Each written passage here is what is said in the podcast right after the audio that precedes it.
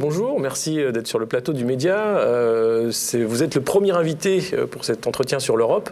vous êtes bien connu effectivement pour être un des adversaires de cette idée européenne. J'avais une première question en fait suite à la, la campagne présidentielle de 2017. Comment vous avez fait pour mettre autant d'affiches partout? Parce qu'encore aujourd'hui, un an après, on voit votre tête partout, dans Paris et ailleurs en France. On va la voir de plus en plus parce qu'on a fait de nouvelles, de nouvelles affiches et puis également là des autocollants. C'est très simple, c'est que nous sommes un parti avec beaucoup d'adhérents et beaucoup de militants parmi les adhérents. Voilà, parce que la plupart des partis politiques maintenant, d'abord, ont, beaucoup, ont très peu d'adhérents. Nous, nous avons dépassé les 30 700 adhérents, dont plus de 25 000 à, jour de cotisation. Les autres, vous savez, on reste statutairement adhérents pendant deux ans, euh, comme tous les autres partis. Euh, la plupart des autres partis politiques montent effrontément sur le nombre de leurs adhérents. Hein. Nous, on a publié d'ailleurs un dossier qui, à partir des comptes de la Commission nationale des comptes de campagne et des financements des partis politiques, on divise la ligne euh, cotisation par l'adhésion moyenne de 30 euros, on a des surprises. Tel parti qui annonce 30 000 adhérents, en fait, il en a 4 000. Bon, nous, vous pouvez faire le test, on est probablement le cinquième parti de France en nombre d'adhérents. Euh, et, parmi ceux-ci, on a également beaucoup de militants, et qui sont des militants bénévoles. De telle sorte que, par exemple, pour les campagnes d'affiches, nous ne sommes pas un parti très riche, nous avons 0 euros d'endettement auprès de banques. Nous ne dépendons que de nos adhérents et de nos donateurs. Mais par exemple, je vais vous donner des chiffres si ça peut vous intéresser. Pour faire par exemple 200 000 affiches, ça coûte à peu près, à peu près 21 22 000 euros. On les a à peu près à 10 centimes l'affiche en couleur. Et puis ensuite, c'est gratuit puisqu'on a, si j'ose dire, puisque ce sont nos adhérents qui les collent. Si nous n'avions pas de militants pour les coller, on serait obligé de passer par des sociétés spécialisées qui collent les affiches. C'est le cas de la plupart d'ailleurs des autres partis politiques ou responsables politiques. Et eux, ils demandent, ces sociétés demandent 1 euro par affiche. De telle sorte que le budget de 20 000, 22 000 euros pour les 200 000, il faudrait lui ajouter 200 000 euros pour faire coller les affiches, ce que nous n'avons pas. Ce qui est beaucoup. Vous avez réussi à faire une campagne low cost euh, pour 2017. Voilà, on peut dire ça. Vous parlez en européen, ce que je vois. Low cost. Oh, tout le monde connaît. Alors, parlons d'Europe, justement. Euh, la grande idée de cette campagne, la grande idée de l'UPR, euh, c'est le Frexit. Mhm. vous étiez le premier sur le créneau à avoir justement donné cette idée. D'ailleurs, c'est européen, Exit, France, Frexit, là aussi. on a sous les yeux un exemple, un cas d'école, qui est le Brexit, qui est arrivé avant la campagne, qui a été voté suite à un référendum. Euh, qu'est-ce que vous pensez de la façon dont le Brexit est en train de se faire? Est-ce que vous pensez que Theresa May peut négocier euh, quelque chose qui sera dans l'intérêt du peuple britannique aujourd'hui ou est-ce que ça va être extrêmement compliqué? Alors, euh, plusieurs choses à dire. D'abord, il y a un petit problème de, de fond c'est que Mme Theresa May avait milité pour le Remain, c'est-à-dire pour rester dans l'Union européenne. Et les principaux architectes du Brexit, c'est-à-dire Nigel Farage, pour parler de lui qui était dans le UKIP, qui est quand même le fer de lance de cette idée au Royaume-Uni, mais aussi un certain nombre de conservateurs comme par exemple Boris Johnson, en fait, n'ont pas eu euh, le 10 Downing Street, ne sont pas devenus Premier ministre. Donc il y a un petit problème quand même de départ, qui est que c'est un petit peu comme si, par exemple, les Français finissaient par euh, voter pour le Frexit, et au lieu que ce soit moi qui soit chargé de le mettre en œuvre, on demande à M. Bayrou de le mettre en œuvre. Reconnaissez qu'il y aurait quand même un petit, un petit quelque chose quelque part. Bon, alors ceci mis à part, je fais confiance aux Britanniques qui sont des gens que, qui sont, c'est un très grand peuple. Je rappelle souvent que c'est le peuple qui a toujours été à la pointe des libertés publiques en Europe occidentale depuis le haut Moyen Âge depuis la Magna Carta de 1215, qui est le premier texte qui, euh, comment dirais-je, restreint le pouvoir d'un souverain absolu au profit de ses féodaux. Il y a eu l'habeas corpus au XVIIe siècle, l'invention de la monarchie parlementaire euh, au XVIIe siècle, les trade unions, le premier le premier pays qui a inventé les syndicats, il les a autorisés. Euh, et puis c'est également le pays qui a tenu tête seul contre tous contre Adolf euh, Hitler entre la débâcle de 1940 et, l'invasion de, l'Union soviétique en 1941. Donc c'est pas à prendre à la légère le fait que ce grand peuple très pragmatique, qui vise toujours ses intérêts, ait décidé de sortir de l'Union européenne. Toute l'histoire sur les 800 dernières années nous donne à penser qu'il montre l'avenir et non pas le passé, puisqu'il a toujours montré l'avenir. Alors maintenant, on lit, quand on lit dans les grands médias français, on a l'impression que c'est une catastrophe, l'abomination de la désolation. C'est totalement faux. Je vous invite à aller sur place, et puis vous pourrez constater que s'il y avait de nouveau le référendum, il y aurait probablement une majorité supérieure qui voterait en faveur du, du, du Brexit. Je rappelle aussi, euh, pour tordre le cou à une idée, euh, à une idée reçue, qu'il y a eu beaucoup, beaucoup de forces de gauche qui ont appelé à voter pour le Brexit. Par exemple, le grand syndicat RMT, Rail Maritime et, et, et Transport Terrestre, qui est un syndicat qu'on classerait à l'extrême gauche en France, avait appelé à voter pour le Brexit. Hein. Beaucoup de forces de gauche ont appelé à voter pour le Brexit, comme d'ailleurs une partie des conservateurs. En revanche, c'est le centre mou, si j'ose dire, les conservateurs euh, centristes et puis les, les, le Labour qui, eux, étaient, euh, étaient, euh, étaient divisés sur la, sur la question. Moi, ce que je vois, c'est que les choses avancent. Ils ont, par rapport à ce que serait le Frexit, si on voulait comparer un peu les deux situations, il y a quelque chose qu'ils n'ont pas à faire, c'est sortir de l'euro puisqu'ils n'y sont jamais entrés. Donc ça, de ce point de vue-là, c'est plus facile. Ils ont déjà la livre sterling. Ils ont adopté la stratégie classique de la, des Anglais, wait and see, attendre et voir. They have waited, ils ont attendu, and they have seen, ils ont vu, ils n'y sont pas entrés, donc très bien pour eux. En revanche, ils ont un problème que nous, nous n'avons pas, c'est un problème, une épine dans le pied, c'est le problème de l'Irlande. Mmh. Puisque l'Irlande du Nord est, euh, appartient au Royaume-Uni, alors que la République d'Irlande n'y appartient plus depuis 1911, euh, je crois. Et là, il y a un problème de frontières terrestres qui va, qui, qui, et de circulation des marchandises et des biens entre ces, entre ces deux parties qui sont, qui sont difficiles. Mais de ce que je vois, moi, euh, il y a les investissements euh, étrangers affluent au Royaume-Uni. Vous savez que la France, euh, l'année dernière, a vu son déficit commercial à l'égard du Royaume-Uni euh, grimper de 38%, parce que la livre sterling s'étant légèrement dépréciée d'une dizaine de pourcents, eh bien, nous vendons malheureusement moins que nous n'achetons au Royaume-Uni. Donc pour l'instant, s'il y a quelqu'un qui a des, des, soucis à se faire sur le Brexit, c'est pas les Britanniques, c'est la France. Notre déficit commercial s'accroît. Nous allons devoir payer à peu près 17 à 20% du manque à gagner une fois que les Britanniques seront partis. Ils donnaient, ils étaient des contributeurs nets, donc la contribution nette peut-être de l'ordre de 10 milliards d'euros qu'il donnait, il va falloir que la France la prenne à sa charge. Donc le coût pour les contribuables français, ça va être de l'ordre de 2 milliards d'euros supplémentaires à payer à Bruxelles pour suppléer le départ des Britanniques. C'est en discussion sur le budget de l'euro. Alors ça, c'est de l'Europe, c'est un, une discussion, mais enfin, la, tendance, elle est bien là. On sait que l'addition sera lourde. La tendance, elle est bien là, donc c'est plutôt les Français qui ont du souci à se faire. Je voudrais dire encore un dernier mot. Euh, vous savez, M. Macron, comme un certain nombre d'autres gens, avait dit on va, on va peine punir les Britanniques, qui vont être sanctionnés, etc. Qu'est-ce que j'observe J'observe que M. Macron s'est rendu au Royaume-Uni en février. Il a, le 18 février, signé un traité, le traité de Sandhurst avec Mme May. Mmh. Donc, euh, on n'a pas boycotté le Royaume-Uni. Les Britanniques, d'ailleurs, ont, ont, ont, décidé de verser 50 millions d'euros. C'était notamment sur les questions de migration, d'immigration, pour améliorer le statut de la, vous savez, la situation catastrophique qui est à Sangatte.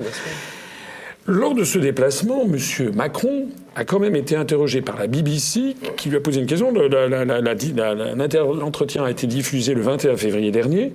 Et le journaliste de la BBC a demandé à M. Macron, mais s'il y avait un référendum sur le Frexit en France, que voteraient les Français?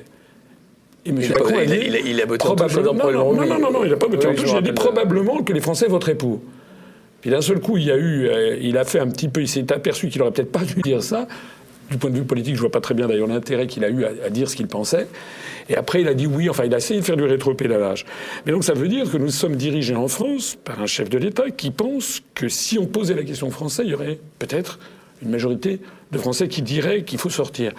Ça, à mon avis, ça invalide complètement la politique qu'il conduit en ce moment, qui est une espèce de fuite en avant ultra-européiste c'est pas raisonnable. Si on est un démocrate conséquent, on demande au peuple dont on, à la tête duquel on est, on lui demande est-ce qu'il est bien d'accord pour faire ce que l'on propose. Parce que vous savez, il y a quand même une loi d'airain de l'histoire du monde. On ne dirige pas durablement un peuple contre sa volonté profonde. Alors justement sur les, les plans pour l'Europe d'Emmanuel Macron, on a ce fameux moteur franco-allemand qui est en train de se mettre en place depuis euh, quelques mois. C'était un peu trouble euh, en Allemagne. Maintenant, on a un gouvernement. On a d'ailleurs un ancien Goldman Sachs qui vient d'être nommé euh, responsable pour les finances et pour la zone euro. Attention, on va dire que vous êtes conspirationniste. Bah, alors ça, on en reparlera de la conspiration, mais sans conspiration aucune. On voit bien qu'aujourd'hui, euh, le programme européen tel qu'il est fait, il est pour la libéralisation de tous les échanges, continuer sur la privatisation des services étatiques. Reviendra sur la grève de la SNCF. Ça, c'est dans les traités européens. Ça, hein. c'est les traités, mais et, vous l'avez défendu pendant la campagne. Dieu sait si j'en ai parlé pendant la campagne. Que, alors, mais quel est, quel est, justement, vous parlez de fuite en avant, mais si, est-ce que c'est pour sauver l'euro, parce que c'est une monnaie qui coûte cher et que ça va être extrêmement compliqué, ou bien est-ce que on a peur, enfin, qu'est-ce qui se passerait si on enlevait l'Europe aujourd'hui telle qu'elle est faite? Ça reste quand même une instance de dialogue des peuples voisins. Est-ce qu'il n'y a pas quelque chose à sauver? Euh, honnêtement, si je propose depuis maintenant plus de 11 ans, on a fêté le 11e anniversaire hier, si je propose depuis 11 ans de faire sortir la France de l'Union européenne, c'est parce que je pense qu'il n'y a rien à, retenir de cette affaire. Lorsque la France ne sera plus dans l'Union européenne, et même si l'Union européenne disparaît, on ne va pas retrouver la loi de la jungle depuis la fin de la Seconde Guerre mondiale, il s'est quand même passé beaucoup de choses. Vous avez désormais l'Organisation des Nations Unies avec toutes les, les, institutions qui gravitent autour, la Cour internationale de justice pour régler les différends entre les États, l'Organisation mondiale du commerce pour régler les questions euh, de commerciales, le Fonds monétaire international, la Banque mondiale, l'Organisation mondiale de la santé, la ça, tout ça. Donc on est dans une intrication d'organisations ah, une intrication majoritairement américaine. Là, on parle de, non, de, bah, structures qui sont. Non, l'ONU, on ne pouvait pas dire que c'est américain. C'est situé, à New York, mais d'inspiration euh, quand même largement atlantiste. Ah non, l'ONU, non, je ne, je ne, suis pas, je ne suis pas d'accord avec ça. Euh, non, je ne parle pas de l'OTAN. L'ONU, c'est vraiment la charte de San Francisco, euh, pourrait fonctionner très bien à condition qu'on l'appliquât. C'est-à-dire que, notamment, on tienne compte de cette, c'est dans un des premiers articles de la charte, il faut l'appliquer de bonne foi. Malheureusement, elle n'est pas appliquée de bonne foi par un certain nombre de grands États, et tout spécialement depuis quelques années par les États-Unis d'Amérique. Euh, autrefois, c'était par l'URSS qui l'appliquait de mauvaise foi.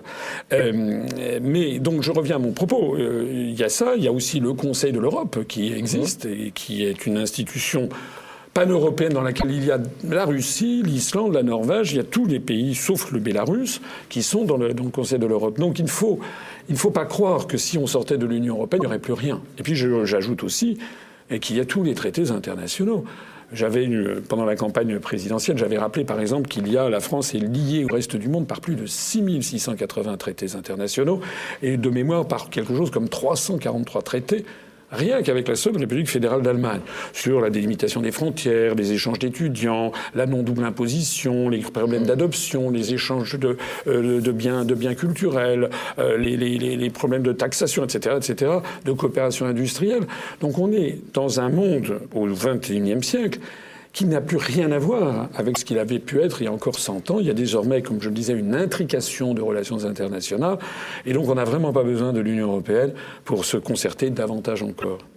Et pour ce qui est de la capacité, en fait, à, retrouver sa souveraineté, est-ce qu'aujourd'hui, compte tenu de ce que vous venez de dire, de la l'interdépendance des, États-nations euh, telle, qu'elle est posée, euh, les grands risques sécuritaires d'être pris entre des empires comme euh, la Russie, les États-Unis, la Chine, est-ce que la France, comme la Grande-Bretagne, même si c'est des puissances militaires encore aujourd'hui, ont les moyens de cette souveraineté? Bien sûr. D'abord, je vous rappelle qu'il y a 193 États membres de l'Organisation des Nations Unies et que euh, l'écrasante majorité des États membres des Nations Unies sont plus petits ou en tout cas moins puissants économiquement et militairement que la France, qui se situe selon les critères au cinquième, sixième ou septième rang. Euh, ils font comment? Enfin, cette idée selon laquelle on serait trop petit est une idée honnêtement absurde. La meilleure preuve de l'absurdité, c'est que ce sont les mêmes. Je me rappelle d'avoir entendu Jacques Chirac, mais aussi François Hollande, mais aussi euh, Emmanuel Macron, euh, lorsqu'il euh, nous expliquait que la France serait beaucoup trop petite et c'est ça pour avoir une souveraineté nationale, il faudrait une souveraineté partagée. Les mêmes, quand ils reçoivent à l'Élysée euh, le président de la République du Liban, actuellement Michel Aoun, font toujours des déclarations enflammées en disant qu'il faut absolument veiller au maintien de la souveraineté pleine et entière du Liban. Le Liban est grand comme deux fois la France. Je rappelle quand même qu'il faudrait regarder le monde en face. Singapour, qui est un État membre des Nations Unies, qui d'ailleurs a un niveau de vie supérieur à la France et qui croît beaucoup plus rapidement que le nôtre, est grand comme la moitié de l'île de France et n'a aucune envie de fusionner avec les, 27 pays alentours. Et quitte à faire un petit peu dans la provocation, l'État d'Israël, euh, qui, qui, a 6 millions d'habitants et qui est très tout petit, n'envisage pas non plus de fusionner avec les 27 pays alentours. Donc, euh, en réalité, ce qu'il faut, c'est déjà être soi-même, avoir sa propre politique, définir ses propres alliances. En ce moment, vous savez ce qui est en train de se passer?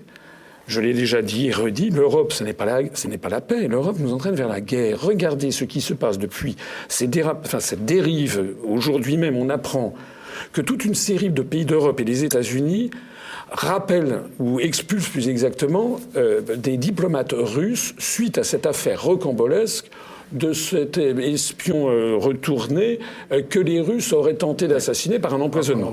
Bon, si vous entrez dans le détail de cette affaire, moi j'aime bien entrer dans le détail. Vous savez, comme disent les Allemands, der Teufel liegt im Detail. Le diable réside dans les détails. Vous vous apercevez que la position occidentale est absolument intenable du point de vue du droit. Pourquoi? Parce que nous avons eu un. D'abord, on est obligé de croire sur parole le fait qu'il y a un agent double qui a été empoisonné. Moi, je ne l'ai pas vu, personne ne l'a vu. des forces russes, puisque ça, c'est sur la. mais déjà, déjà le fait même. Déjà le fait même. Vous, l'avez vu, vous, l'agent russe a empoisonné? Moi, je ne l'ai pas vu. Bon, on est donc obligé déjà de croire le fait générateur. Deuxièmement, si ça se trouve, je ne sais pas, tout est possible. Hein. Deuxièmement, je dis tout est possible parce que je me rappelle les armes de destruction massive de Saddam Hussein. Hein. Oui, vous vous rappelez Colin Powell qui secouait la fiole comme ça. Il y avait en fait euh, dedans, ça devait être du, lait maternisé. Deuxièmement, euh, les Anglais sont parvenus à la conclusion que c'était forcément la Russie à mhm. partir d'un produit qui, paraît-il, seuls les Russes seraient capables de le produire. Mais alors, si seuls les Russes sont capables de le produire, comment les Britanniques auraient pu tout de suite le découvrir? C'est un peu illogique. neurotoxique, oui. Troisièmement, j'ai regardé, vous savez, j'aime bien le droit. J'ai regardé la charte, le traité international de l'Organisation pour l'interdiction des armes chimiques, auquel appartiennent la quasi-totalité des États du monde qu'ils ont signé et ratifié, dont le Royaume-Uni, dont les pays de l'Union européenne, dont les États-Unis, dont la Russie. Eh bien, vous avez là-dedans un article, article 9, vous savez que j'aime bien la précision, article 9 qui précise que lorsqu'un État a un doute sur les agissements d'un autre État, il doit lui faire demander par l'intermédiaire du Conseil supérieur de l'OIAC, qui doit transmettre immédiatement la, demande, doit demander des éclaircissements, transmettre un échantillon d'ailleurs des produits, demander des éclaircissements, et l'État, qui est sommé de répondre, a 10 jours, c'est écrit, 10 jours pour répondre. C'est maximum 10 jours. Rappelez-vous ce qui s'est passé. Le Royaume-Uni a dit, c'est les Russes, très probablement, et ils ont donné un ultimatum de 24 heures. Mmh. Pourquoi le Royaume-Uni a-t-il donné un ultimatum de 24 heures alors que les conventions internationales signées et ratifiées par tout le monde, y compris par le Royaume-Uni et la Russie, donnent 10 jours? Si ce n'est que pour chercher la cogne, passez-moi l'expression, pour chercher un motif pour de rupture diplomatique. Mmh. C'est ça, euh, il n'y a pas un seul juriste qui pourra dire le contraire. Mmh. Alors pour le reste, c'est très inquiétant parce que je vois que on est dans le domaine des suppositions, on est en train entraîné par notre appartenance à l'Union européenne, qui est assujettie à l'OTAN par l'article 42 du traité de l'Union européenne, on est en train de laisser entraîner notre pays dans un conflit potentiellement de plus en plus grave avec ce qui est quand même la deuxième puissance nucléaire au monde. Et la Russie, sous un certain nombre d'armements, notamment la défense antiaérienne, a, peut-être 10 ou 15 ans d'avance sur, les États-Unis d'Amérique. Mais c'est d'une exceptionnelle gravité. Qu'est-ce que l'on fait dans ce BINS voilà. Alors qu'est-ce qu'on fait dans ce BINS Quel, est l'intérêt des, nations européennes finalement de faire bloc à ce moment-là Sachant que, je répondais avant fait à votre question. Vous me disiez est-ce qu'on a encore le, les moyens d'être Mais justement, si la France était en dehors de l'Union européenne, elle pourrait mener sa propre politique et notamment. Mais elle le fait déjà. Enfin, il n'y a pas de politique internationale européenne aujourd'hui. On bah voit bien y a Madame Federica Mogherini. elle, est là euh, pour faire euh, figure. Ah bah, attendez, elle est ministre des Affaires européennes de l'Union européenne. C'était un des acquis de du, traité de Lisbonne, de la Constitution européenne rebaptisée traité de Lisbonne. Soit dit en passant, elle est membre de l'Italian American Foundation, l'équivalent italien de la French American Foundation. Donc on est, on est quand même bah, tenu. Regardez, je ne l'ai pas inventé. On, voit aujourd'hui comme c'est comme des dominos. Vous avez euh, la, vous avez la, comment dirais-je l'Allemagne, vous avez l'Ukraine, vous avez la Pologne, vous avez le, je sais plus quoi le Danemark, les États-Unis qui expulsent des, des diplomates russes, toujours sur le fait qu'on n'a aucune certitude déjà de la réalité de l'événement, deuxièmement de, la culpabilité. Nous sommes donc entraînés dans une géopolitique qui potentiellement peut nous emmener à la guerre. Et vous savez, c'est exactement comme ça qu'a commencé la guerre de 14. Hein. Jaurès s'était opposé au jeu des alliances automatiques. Rappelez-vous ce qui s'est passé en 2003. Jacques Chirac et Dominique de Villepin n'ont pas été convaincus par euh, la fiole de M. Colin Powell. Ils ont dit, écoutez, on n'a pas encore vu vraiment les armes de destruction massive. Résultat, la France n'a pas euh, laissé voter au Conseil de sécurité des Nations Unies la guerre en Irak, qui donc a été déclenchée illégalement au regard du droit international par Washington et la coalition. On a appris ensuite qu'il n'y avait jamais eu d'armes de destruction massive. Rappelez-vous ce qui s'est passé à l'époque. Lorsque la France a pris cette position, il y a eu 80% des pays du monde qui ont approuvé la position française. On s'est mis de Buenos Aires à, New Delhi, de Moscou à, Pékin, du, Caire à, Sydney on s'est mis, il y avait des files d'attente devant les alliances françaises de gens qui voulaient apprendre le français. En d'autres termes, passez-moi cette expression, mais le logiciel France peut redémarrer tout de suite, il suffit de le vouloir. Si la France apparaît, ce que souhaite l'écrasante majorité des peuples du monde, comme un autre Occident. Nous ne sommes pas les anglo-saxons, nous avons une autre vision du monde que nous devons défendre et nous devons, si nous devons faire des alliances plus étroites, il faut se tourner vers les pays dont nous sommes les plus proches à beaucoup d'égards, qui sont les pays de la francophonie, notamment les pays du Maghreb, les pays d'Afrique, euh, francophone, dont je signale d'ailleurs au passage que c'est sans doute l'Eldorado du XXIe ou du XXIIe siècle. Si la France doit continuer à exister, ça n'est pas en se reniant, c'est au contraire en, en, magnifiant ce qu'elle est, sa civilisation, sa langue. Et j'ai d'ailleurs précisé dans mon programme présidentiel que notre siège au Conseil de sécurité trouvera sa légitimation au XXIe siècle, au XXIIe siècle, si on l'étend de plus en plus aux pays de la francophonie. Aujourd'hui, cette euh, feuille de route de la privatisation du rail euh, qui attaque la SNCF, un grand fleuron national, euh, fait partie du paquet ferroviaire européen, fait partie de cette politique globale européenne de l'ouverture à la concurrence des marchés nationaux. comment vous, vous envisagez les mobilisations aujourd'hui, la suite du mouvement et quelles propositions vous avez à l'UPR par rapport à ça? Ben, Alors d'abord, il me semble que personne ne peut nier que j'avais annoncé tout ça lors de la présidentielle. J'ai été seul candidat à expliquer, il y a donc bientôt un an, que quiconque resterait dans l'Union européenne, que ce soit Mme Le Pen, M. Mélenchon, ça serait pareil. On a d'ailleurs l'exemple. Hein. Si M. Mélenchon était à l'Élysée, il ferait du Tsipras. C'est-à-dire, vous savez, cette gauche radicale qui démolit les retraites et qui, privatise à tout va la Grèce. Si Mme Le Pen était à l'Élysée, elle ferait, le, comment dirais-je, le, gouvernement, euh, comment je me rappelle plus son nom, en Autriche, c'est-à-dire l'extrême autriche, il fait la même chose. Parce que quiconque reste, alors a fortiori entre les deux, quiconque reste dans l'Union européenne est obligé d'appliquer les traités européens et d'appliquer notamment le rapport des grandes orientations des politiques économiques fixées par la Commission européenne chaque année en vertu de l'article 121. Enfin, il y a un plan B, il y a justement de négocier de nouveaux traités. Oui, non, non, mais M. Mélenchon, son plan, son plan B, son plan C, son plan, etc. Moi, je sais, pour avoir parlé à des, à des adhérents, des sympathisants des, des, des, des insoumis, que personne n'y comprend rien. En tout cas, ce qui est certain, c'est qu'il n'est jamais question de sortir de l'Union européenne. Monsieur Adrien Quatennens l'a encore rappelé il y a quelques jours, jamais de sortir de l'Union européenne, ni de l'euro. Je rappelle que Monsieur Mélenchon avait dit que ceux qui étaient contre l'euro étaient des maréchalistes. C'était quand même incroyable. Bon, donc il n'est jamais question de ça. Excusez-moi de le dire ici. Mais la France insoumise est insoumise à tout le monde, sauf à l'Union européenne. Là, c'est la soumission totale. Donc, nous, ce que nous disons, et je le dis depuis maintenant 11 ans, il faut sortir de l'Union européenne. Pourquoi? Pas par, pas par nostalgie, pas par ringardisme, pas par xénophobie, tout simplement pour rendre aux Français leur démocratie et leur droit inaliénable à disposer d'eux-mêmes. Les traités européens, la Constitution européenne, par exemple, vous savez ce que c'était? C'était un presque un copier-coller de la Constitution soviétique.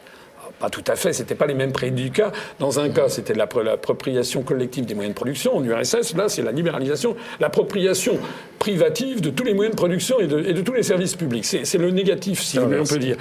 Mais le scandale dans la Constitution européenne, qui est devenu le traité de Lisbonne, comme c'était le scandale dans la constitution soviétique, c'est qu'on mélangeait deux concepts. Une constitution qui est une organisation des services, des, pouvoirs publics, qui autorise normalement d'avoir des pouvoirs de droite, de gauche qui se succèdent et des politiques totalement différentes. Il s'agit simplement d'une architecture institutionnelle d'organiser les contre-pouvoirs pour faire vivre une démocratie vivante. Et l'autre cas, c'est d'avoir des programmes économiques. Or, la Constitution européenne et les traités européens fixent pour toujours et à tout jamais une politique économique et sociale, celle de l'ultralibéralisme. Or, cet ultralibéralisme, les Français n'en veulent pas. D'ailleurs, même les Américains n'en veulent plus, compte tenu des effets induits et de la paupérisation que ça provoque en particulier dans tous les pays, et en particulier en France. La situation est mauvaise en France, hein, vous le savez. La, classe moyenne est en train de s'appauvrir, les gens pauvres et très pauvres ne cessent d'augmenter, ça c'est les statistiques de l'INSEE. Et au même moment, on voit à l'autre bout de l'échelle, vous avez vu, il y a quelques jours, on apprenait que désormais, il y a 40, plus de 40 personnes, je crois qu'il y a 40 personnes, la barre vient d'être franchie, en France, qui ont un patrimoine de plus de 1 milliard je dis bien un milliard d'euros. Voilà. Donc ça, on va vers une société avec des inégalités flamboyantes.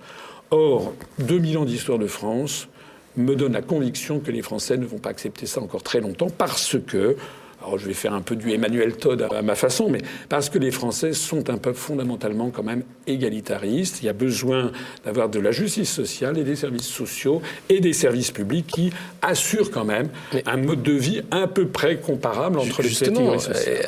Euh, un, des, des, premières victimes collatérales du Brexit, et on en parle, c'est la NHS, le système de santé des Britanniques, qui est mis en cause, notamment par euh, qui est un des euh, qui, défenseurs du Brexit, en disant ça coûte trop cher à l'État, et, et déjà Virgin est en train de récupérer des pans entiers de la santé britannique et c'est en train d'être privatisé. Or, c'est pas le fait de l'Europe. Là, on est dans un pays justement qui choisit de sortir de l'Europe, mais qui, est aussi un des premiers pays à avoir fait de la privatisation du partenariat public-privé. C'était Blair et c'était avant Blair le fait de dire que, oui, voilà, Madame Thatcher. Donc là, c'est pas l'Europe, c'est bien les Britanniques. Donc qu'est-ce qui fait que euh, on peut s'en sortir? Grandit à ce moment-là. Parce que, encore une fois, c'est ce exactement ce que je viens de dire. Sortir de l'Union européenne permet de récupérer ensuite une politique nationale. Si les Britanniques, une majorité de Britanniques veut privatiser à tout va, a priori, pourquoi pas? C'est leur problème. C'est pas, c'est pas, c'est pas ce que souhaite la majorité des Britanniques. Mais ça, je la, la, la situation britannique. Quelques oligarques qui décident pour le peuple britannique. Mais ça, il faut que les, il faut que les Britanniques se, se, manifestent. Ce que je sais en tout cas, c'est que si on, si, il y a une chose qui est certaine, c'est que si on reste dans l'Union européenne, on est obligé de faire ce que fait Macron, ce que faisait Hollande, ce que faisait Sarkozy, etc. C'est-à-dire de mettre en concurrence les services publics. Mhm. C'est pas moi qui le dis, c'est pas C'est ce qui est en train de se faire. C'est l'article 106. Euh, Alors je sais qu'on rigole quand je sais les articles, mais écoutez. C'est votre Venezuela à vous. mais écoutez, quand vous allez voir un médecin, vous êtes quand même content qu'il soit compétent et qu'il connaisse quand même son métier. Donc au jour d'aujourd'hui, il est inadmissible que quelqu'un qui prétend diriger les plus hautes fonctions de l'État ne connaisse pas à peu près par cœur la Constitution française, les grands traités qui lient la France, notamment l'ONU, et les traités européens, puisque surtout les traités européens nous fixent une politique économique et sociale. C'est l'article 106. Et M. Mélenchon, il aura beau dire on va désobéir à CSA, non, on ne désobéit pas à des traités. Soit on les respecte, soit on s'en va, on les dénonce, juridiquement on en sort. Mais moi, la politique que propose M. Mélenchon est une politique que je trouve extrêmement dangereuse, parce que c'est une politique nationaliste.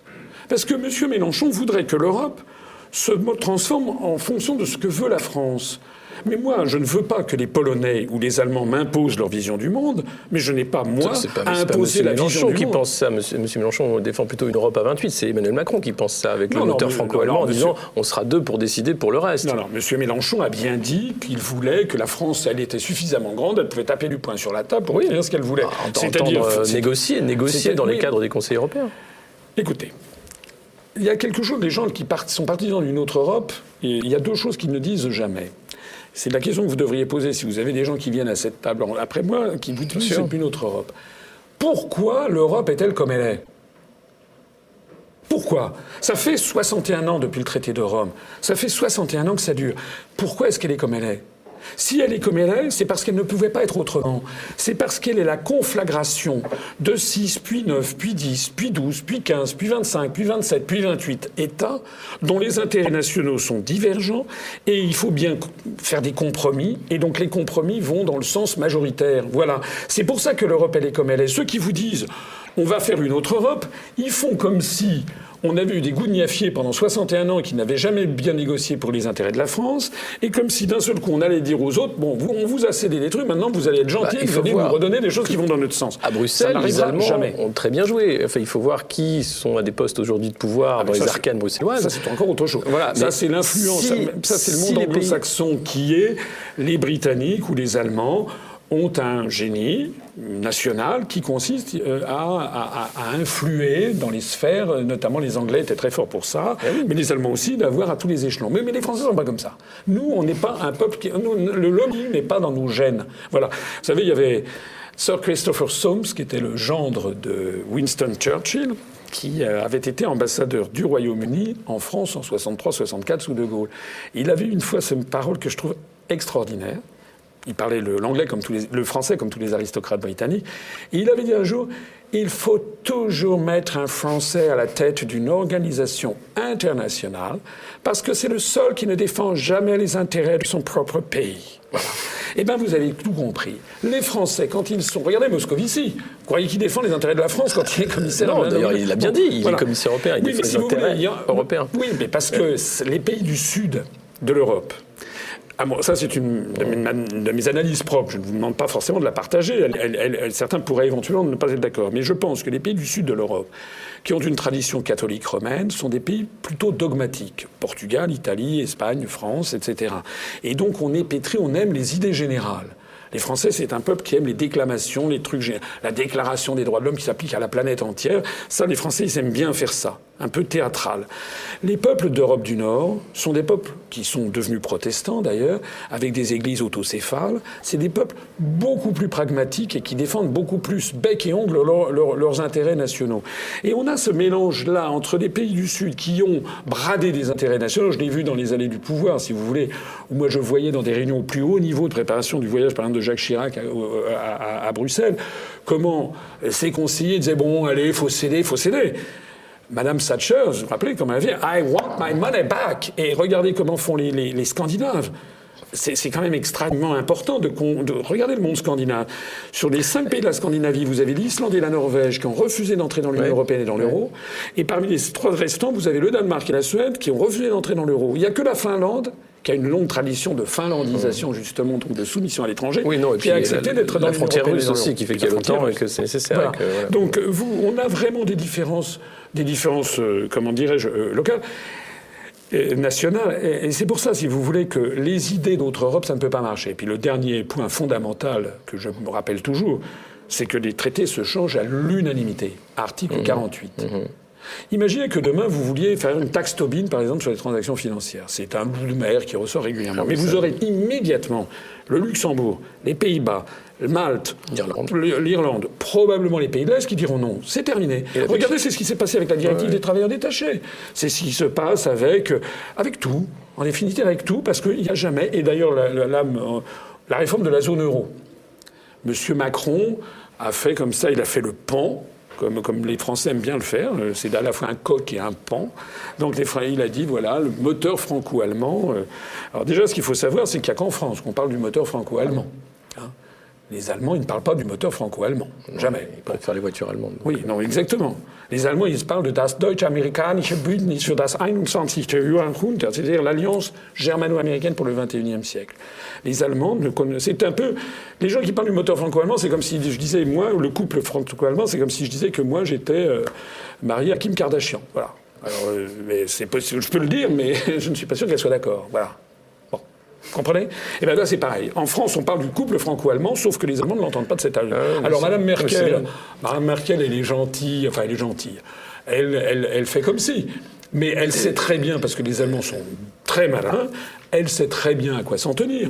Et vous savez que face à ce couple franco-allemand, vous avez huit États d'Europe du Nord dont la Suède et l'euro qui ne sont pas dans le la Suède et le Danemark qui ne sont pas dans l'euro, et donc quatre autres États, dont les Pays-Bas, qui fait partie des six pays du marché commun, qui ont, il y a quelques jours, dit qu'il était hors de question d'aller dans le sens de ce que veut M. Macron. Donc euh, c'est vrai, terminé, on change de sujet. Mais M. Macron, aujourd'hui, euh, en tant que président euh, de la République française, 80% de ce qu'il fait sert à faire plaisir à Angela Merkel. C'est-à-dire, c'est suivre les traités européens, s'assurer que euh, l'ami allemand, on passe sous les 3% du déficit, euh, on, fait on fait de la rigueur, euh, on libéralise. Et, enfin, on ne va pas dire qu'il va fâcher l'allié Angela Merkel, bien au contraire. Il est plutôt dans un jeu de séduction vis-à-vis -vis du partenaire allemand. Oui, je suis d'accord. Je suis d'accord. Mais si vous voulez me faire dire que M. Macron, en fait, c'est de la trahison, il trahit les intérêts nationaux quand on pense que le TGV est devenu allemand, quand on pense qu'effectivement on est à la remorque de, Berlin dans, quasiment tous les domaines, il y a, effectivement un petit, problème. C'est sûr. Alors, pour revenir, alors, il n'y a pas que l'Allemagne et la France, il y a aussi l'Espagne, pour parler de l'actualité, la Catalogne notamment, où on voit qu'une sortie de crise euh, passe par la casse-prison pour les leaders indépendantistes catalans. Euh, vous en pensez quoi de ces mouvements indépendantistes aujourd'hui? Euh, Est-ce que c'est quelque chose qui va se multiplier en Europe? Est-ce que vous, vous voyez, de par vos multiples voyages, des tendances régionalistes comme ça émerger? Oui, alors je l'ai expliqué depuis des années j'ai fait une conférence que j'invite les gens à aller regarder qui s'appelle Les Eurorégions. C'est une politique déterminée, délibérée depuis des années maintenant qui vise à donner de plus en plus de pouvoir au niveau régional et à retirer de plus en plus de pouvoir aux États-nations. Et donc les États-nations se voient vidés de substance par le haut et par le bas. Par le haut, on fait passer les pouvoirs les plus importants à la Commission européenne à Bruxelles à la Banque Centrale Européenne à Francfort, à l'OTAN, dont le siège est à Bruxelles, mais dont les ficelles sont tirées depuis Washington, et par le bas, en donnant de plus en plus de pouvoir à des grandes régions qui ont, comme par hasard, la taille des lenders allemands ou la taille des États de la côte est des États-Unis d'Amérique. Voilà. Parce que j'explique, je l'ai expliqué, on m'a traité de, tous les noms, mais c'est en fait pour parvenir à la même congruence, euh, comment dirais-je, de tissu administratif en fait de part et d'autre de l'Atlantique et avoir le modèle sous-jacent, c'est les États-Unis d'Amérique ou l'Allemagne fédérale. Et donc, dans ce cadre-là, il y a une politique constante de promotion des régions, y compris on dit aux régions d'aller directement, d'avoir leur propre représentation à Bruxelles. Au bout du compte de tout ceci, il faut bien voir que c'est la, la disparition des États-nations qui est programmée. Et vous ajoutez à ça un autre phénomène qui va dans le même sens, c'est que la, la, disparition des langues nationales à part l'anglais. C'est-à-dire que vous avez une promotion constante du, c'est même plus de l'anglais ni de l'américain, c'est du globish, cette espèce de sous-anglo-américain qui est maintenant imposé au niveau européen. Maintenant, pratiquement tous les documents à la Commission européenne sont dans, cette, dans, ce, dans ce sabir. Et au même moment, notamment par la charte des langues régionales et minoritaires, on développe au forceps, s'il le faut, l'enseignement de langues régionales pour développer, euh, voilà, de telle sorte que, au bout du compte, c'est là aussi les langues nationales. Il s'agit d'une stratégie délibérée qui s'appelle Divide and Conquer, qui hein, euh, c'est vieux comme le monde, hein, c'était chez Machiavel, hein, divide ut regnes, diviser pour régner. Et donc il y a urgence. Et j'ai été le seul candidat, regardez la, campagne de l'année dernière, j'ai été le seul des 11 candidats à la présidentielle à attirer l'attention sur ce qui se passait en Espagne, à dire regardez ce qui se passe en Catalogne. C'est un les prémices de ce qui risque de se produire dans toute l'Europe, en tout cas dans les grands pays d'Europe occidentale, sauf en Allemagne, puisque la charte ethnique et des langues fait que, en fait, l'Allemagne resterait unie, mais elle mettrait la main comme par hasard, sur Österreich, sur l'Autriche et sur l'Alsace-Moselle qui parle l'allemand. Regardez les cartes qui circulent au Parlement européen. Finalement, il y a un type qui s'appelait Adolphe dans les années 40, il a eu la même idée. Bon. Donc, à part ça, et c'est pour ça que c'est très inquiétant, regardez ce qui se passe en Corse, regardez ce qui se passe en Bretagne. Est-ce que vous vous rendez compte qu'aujourd'hui, en France, il y a plus de jeunes Français qui apprennent la langue bretonne y compris dans, des, endroits comme Rennes où il n'y a jamais eu le braille. La, langue bretonne, c'était le gallo qui avait, avait dans la Bretagne du côté de, Rennes. Il y a plus de jeunes Français qui apprennent cette langue bretonne qui, a été codifiée dans les années 1920, parce qu'avant il y avait un dialecte de Quimperlé, un dialecte des Côtes d'Armor, et moi j'ai un quart de sang breton, je vais vous le dire. Il y a plus de jeunes Français qui apprennent ça que de Chinois. Voilà. Est-ce que c'est vraiment comme ça? Que l'on prétend avoir l'avenir. On est en train de démolir la langue française, de démolir la langue espagnole, de démolir pour avoir une espèce d'anglo-américain de bazar, et puis j'ai rien contre les langues régionales, mais moi je ne suis pas d'accord avec cette promotion constante qui en est faite. Et là où il y a un risque, effectivement, c'est que comme on force les peuples à avoir cette espèce d'état continent d'où ils ne comprennent rien, ils ne connaissent rien. Les Français, comme tous les autres peuples, sont incapables de vous citer le nom d'un seul commissaire européen. Ça ne les intéresse pas. Même en France, Pierre Moscovici, on a du mal. Même Moscovici, euh, bon, moi je le sais parce que j'ai le nez dessus, mais enfin pas sur Moscovici, sur l'Union européenne. Mais euh, les, les Français, ça ne les intéresse pas. De même que les Français, ce qui se passe en Allemagne les intéresse très peu. Si on demande aux Français quel est le nom du président de la République d'Allemagne, vous n'aurez pas 0,01% de bonne réponse. Donc, le, et c'est pas Mme Merkel, hein, je le signale, qui n'est, qui n'est la chancelière, qui est le Premier ministre. Donc, euh, on a affaire à, on impose aux gens un État-continent dans lequel les peuples ne se reconnaissent pas. Et face à ça, ils ont tendance à un repli identitaire. Et comme on leur dit que la France est très très mal, le repli identitaire va vers la région. Et s'il n'y a pas de région, il va à ce moment-là vers la religion. Voilà. C'est-à-dire qu'il ne faut pas s'étonner que l'on voit se développer des zones de non-droit, qu'on voit se développer cette tendance, heureusement très minoritaire, vers justement un radicalisme, par exemple islamiste, que l'on voit apparaître ici ou là dans les banlieues c'est parce qu'il n'y a plus la République française. Et que dans la mesure où tout le monde se replie sur son, sur son, et qu'on promeut constamment le régionalisme, eh bien, effectivement, il peut y avoir des dérives de cette nature. C'est tout un ensemble. Hein. Oui, alors ça, c'est un ensemble, mais l'exemple des landers qui fait que ça marche, est-ce que la région, c'est pas non plus un échelon euh, valide de la démocratie? Qu'il y a des fortes identités euh, régionales en, Allemagne. Ils se sont constitués comme ça. La France est tout à fait autre chose. La France est un État qui a été constitué progressivement par des, des rois, par des monarques, auquel d'ailleurs depuis Louis XIV on a voulu, sous l'influence de Vauban, donner la, forme d'un hexagone, hein, avec la frontière nord-est qui a été euh, poursuivie constamment euh, par, par, par nos rois. Et puis la Révolution française a fait quelque chose d'inouï une espèce d'année zéro style Khmer Rouge, si on y réfléchit, c'est que le peuple français est un peuple ontologiquement égalitariste, la Révolution a décidé un jour de supprimer toutes les provinces, avec toutes les lois particulières, les privilèges, les lois particulières, les poids et mesures différents, etc. Ça a été tout le monde a été égalisé. Comment En supprimant toutes les provinces. Il y avait des petites provinces, l'Aunis, la Saintonge, il y en avait des grandes, la Bretagne, le mmh. Languedoc, etc. Tout ça a été supprimé et on a créé des départements qui avaient tous à peu près la même taille et on pouvait aller à la préfecture et retour à cheval pendant une journée. Et en même temps, on a appliqué la même, les mêmes poids et mesures, le système métrique partout. il se trouve que ça a parfaitement correspondu à l'esprit français. Les Français sont extrêmement attachés, aujourd'hui encore, d'une part à leurs communes, parce que ce sont les descendants des, communes, des, paroisses d'Ancien Régime. C'est pour ça qu'il y a tellement de communes en France qui s'appellent Saint quelque chose, ou Sainte Machine, parce que c'est justement, ça remonte au Haut Moyen-Âge, donc les Français sont extrêmement attachés à leurs communes, qui étaient leurs paroisses, sont extrêmement attachés aux départements, parce que les départements, c'est le symbole, c'est la concrétisation de l'égalité entre les citoyens. Et puis, les régions avaient disparu. Après, il y avait la République. Et qui est-ce qui a recréé les régions? Je rappelle quand même que c'est Pétain. C'est Pétain, notamment à la demande des Allemands, qui a recréé les régions. C'est d'ailleurs Pétain qui a fait en sorte que, la, que la, Loire-Atlantique ne soit pas dans la région Bretagne. Donc actuellement, il y a les autonomistes bretons qui réclament ça et qui disent c'est Pétain qui, euh, a pas, qui mis ça. Oui, c'est vrai.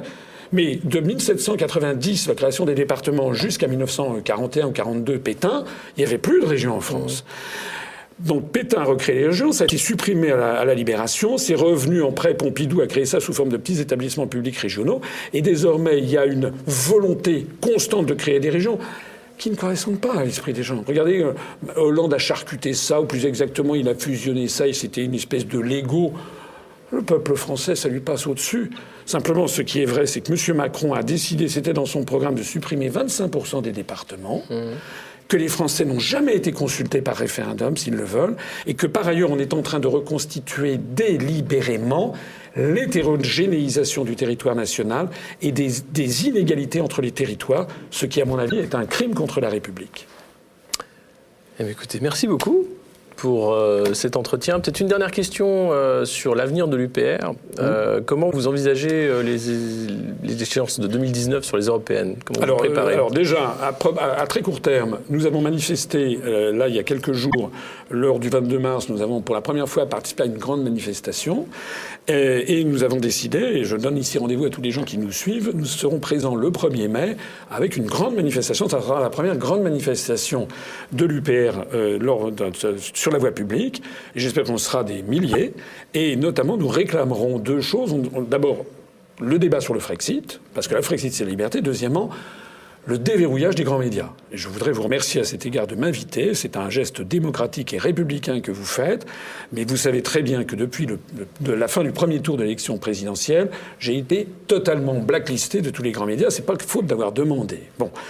La deuxième chose, puisque vous me parlez de, 2019, c'est que nous allons euh, avoir, ça c'est une chose à mettre au crédit de Macron, c'est qu'il est en train de réinstaurer les listes nationales qui avaient prévalu entre 79 et 99. Vous savez qu'après, comme la liste euh, Pasqua-Villiers avait dépassé la liste de, Sarkozy en, 1999, la droite ensuite avait fait en sorte de faire d'avoir de, huit circonscriptions interrégionales. Plus personne n'y comprenait rien.